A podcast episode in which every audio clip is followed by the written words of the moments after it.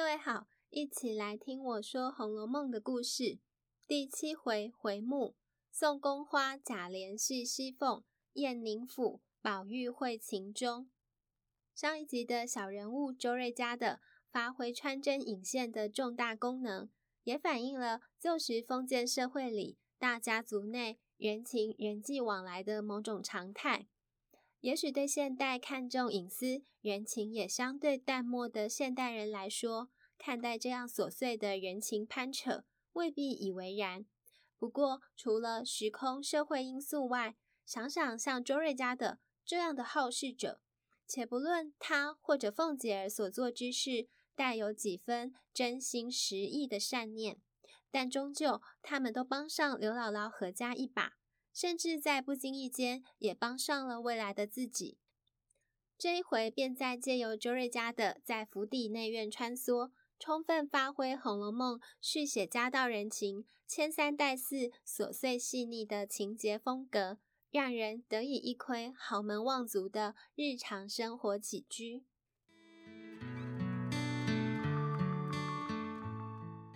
送走刘姥姥后，周瑞家的离任务完成还差最后一里，就是回头得再去向王夫人禀报事件始末。而这时，王夫人正在梨香院和这阵子暂居在贾府的薛姨妈一块儿姐妹谈心呢。她两人正聊在兴头上，周瑞家的也不敢贸然惊动，只好转身到里间来，看见宝钗一身家常装束。正在炕上和丫鬟在描画样子。原来宝钗一家住到贾府内院，日常便也依礼常去贾母处请安，或往姐妹处一块聊天玩耍，如家人一般和众人相处融洽。今日宝钗既在屋内，周瑞家的就顺道问候，怎么这几日不见她？宝钗回答：因我的那种病发了两日，所以静养两日。周瑞家的不免好奇，他年纪轻轻的，却有何病症呢？这一问，便让读者都开了眼界。原来宝钗的那种病发病时，不过是觉得嗽喘些，可为防落下病根，自幼也延请多少名医调治，却都不见效。倒是有天来了位秃头和尚，说专治无名之症。并诊断宝钗，这是自娘胎里带来的一股热毒，幸而先天体质健壮还不要紧，便留下一个海上方和一包药末子做药引。而说也奇怪，唯独服用和尚给的方子，倒还见效。说起他的药方不难，就是制备起来非常琐碎。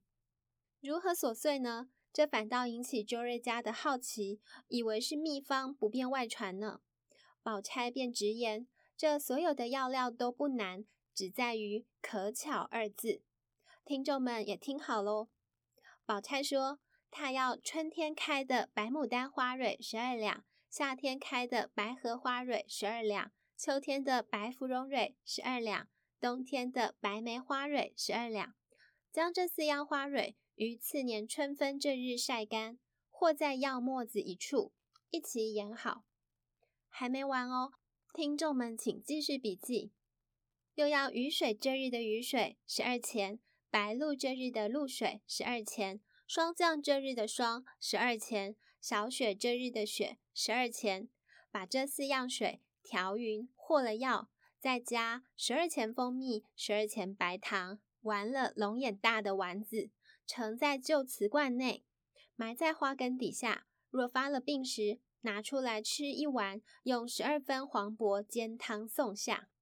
这周瑞家的听完这整套，只得念佛，这才领略宝钗说“可巧”二字的缘故，便知如果不巧，逢雨水这天不下雨，小雪这天不下雪，也可能等上十年都未必可得。但宝钗说：“静好，自他说了去后，一二年间可巧都得了。”好容易配成一料，如今从南带至北，现就埋在梨花树下。而这味药的名字，那癞头和尚也说下了，就叫做冷香丸。我们只知道体弱多病的是黛玉，还不清楚她日常大多服用什么药。在这里却已知先天体质好的宝钗，禁须随行携带冷香丸服用。作者是否拐个弯，要传达心性与疾病间微妙的关系，更隐含深意呢？里头王夫人听到动静，传了周瑞家的进去。临走前，薛姨妈又交给她一份差事，说她新得了堆纱花儿十二只，是如今宫里头流行的新鲜款式，等等要请周瑞家的跑腿，送给府内的姐妹们带去。原来家常打扮格外朴素的宝钗是真不爱这些花儿粉儿的。既然留着无用，薛姨妈便吩咐，就给她们三个姐妹和黛玉各两只，其余四只就给凤丫头吧。说着，让一个小丫头去将匣子里的花儿拿来，而这个小丫头叫香菱。听众们可记得，她就是金陵十二钗副册上首位女子。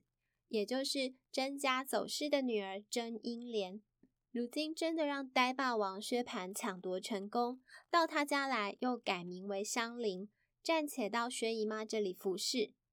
我们原不知香菱是何品格样貌，怎值得两位小爷抢她，抢得闹出人命官司呢？这里透过周瑞家的旁观，他和一旁的丫鬟评论起来，说香菱她好个模样。竟有些像咱们东府里荣大奶奶的品格。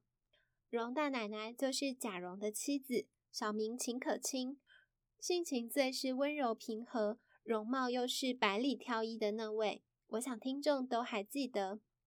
如今不止周瑞家的，竟是贾府内见过香菱的人都如此认同，足可见香菱有绝好的气质美貌。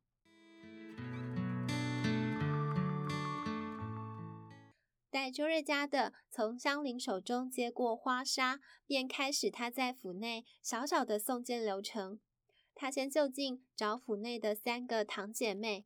原来虽说姐妹们和宝玉都一起养在贾母处，便于关照，但一个小姐周边可还跟着好几位的丫鬟嬷嬷。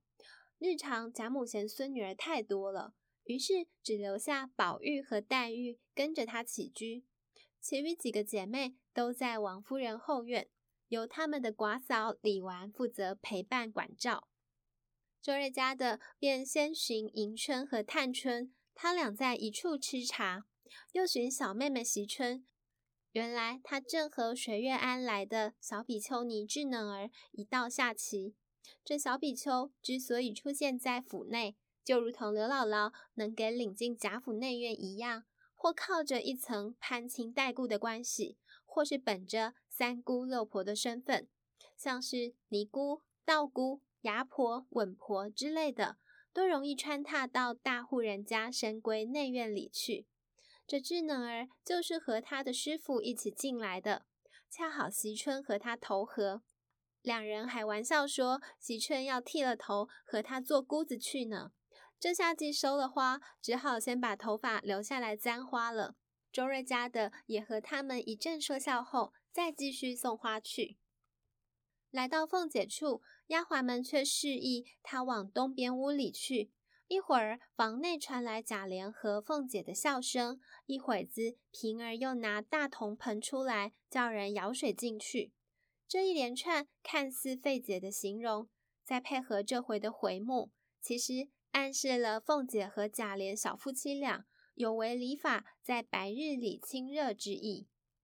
周瑞家的便只得等着平儿发落。之后，平儿将四枝花纱取走，又拿出另外两枝，再差人另送去给那边府里的小荣大奶奶，才让周瑞家的回去道谢。终于。周瑞家手上的匣子只剩下两枝花了，再往贾母那里交给黛玉就完了。谁知竟迎面看到他女儿来了，周瑞家的纳闷：女儿有何急事？竟不等她回去，就率先进府里来寻。他女儿也嗔怪：等了妈妈好半日还不见踪影。原来女儿果然为了夫君有难，特来求助母亲。我们在第二回听过。和贾雨村议论贾府的那位古董商冷子兴，原来他就是周瑞家的的女婿。他因酒后与人起争执，无端的遭人官司构陷。这女儿便想凭着父母是凤姐的陪房进来讨人情的，而周瑞家的仗着主人有势力，只不当一回事，怪他女儿没见过世面才急得这样。最后小说里也只轻巧而有力的提到一句：“晚间只求求凤姐儿便完了。”这个小小的插曲就这样轻松的解决了。我们再看最后那两只宫花的下落吧。周瑞家的边打发他女儿，边走到宝玉房中，寻得黛玉正和他一起在玩九连环呢。宝玉先掀开匣子，看周瑞家的送什么好东西。黛玉看了一眼，却问：“是单送我一个人的，还是别的姑娘们都有呢？”知前因后果后，黛玉冷笑道：“我就知道，别人不挑剩下的也不给我。”弄得周瑞家的无语回应。宝玉便来打圆场，问候宝姐姐近况，这才让周瑞家的这一整日为人奔忙跑腿的行程总算告一段落。刚刚送到凤姐那里的宫花，还差人给宁府荣大奶奶带去两只。林府这边白日也给凤姐发出邀约，让她明日没事来逛逛。晚间。凤姐原需向王夫人汇报今日所处理之事，又提到和几家贵族亲旧的礼尚往来，在第七回里可说是用最寻常不经意的笔触，挑出几缕贾府内外的人际关系丝线做呈现，可谓呼应了那句“世事洞明皆学问，人情练达即文章”。而家务及公务汇报结束，凤姐也向王夫人告假。禀明明日将应邀前往宁府去，只不过隔日凤姐辞行出门前，却刚好让宝玉听到了，他便吵着要跟了逛去。凤姐无奈，只好依他。跟屁虫宝玉便恰因这样偶然的机会，在宁国府结识了新朋友秦钟。秦钟是秦可卿的弟弟，正好来探望姐姐的。他和宝玉年龄相仿。样貌比宝玉更斯文秀气些，两人可说是一见如故。秦钟生于寒门薄作，难得有机会结识豪门大族的公子，心中憧憬且向往。宝玉则只叹自己局限在锦衣玉食之中，身旁并无朋友像秦钟这样有清俊的人品，自己也自惭形秽。两人于是相见恨晚，又深以自己的出身为憾。为谋日后有更多相处的机会，两人便相约要一起读书。像贾府这样的大家族，必有个家塾，让族中子弟不论贫富都可入内求学。而秦钟和宝玉原先的家教老师也都因故不能续任，故此两人就拟议要一起上家塾去。宝玉今天跟着来宁府，却交上了一个新朋友，有这样大的收获，可说是喜出望外。两人分外期待日后知己共读的日子。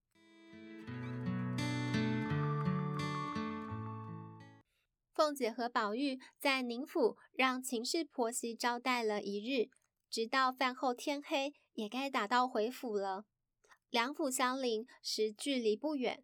只要仆人拽着马车拉断距离即可。府里也另差人送秦钟回家去，但偏偏他们是派了焦大这位老仆人。这焦大可不比别人，他堪称是贾府里的功臣。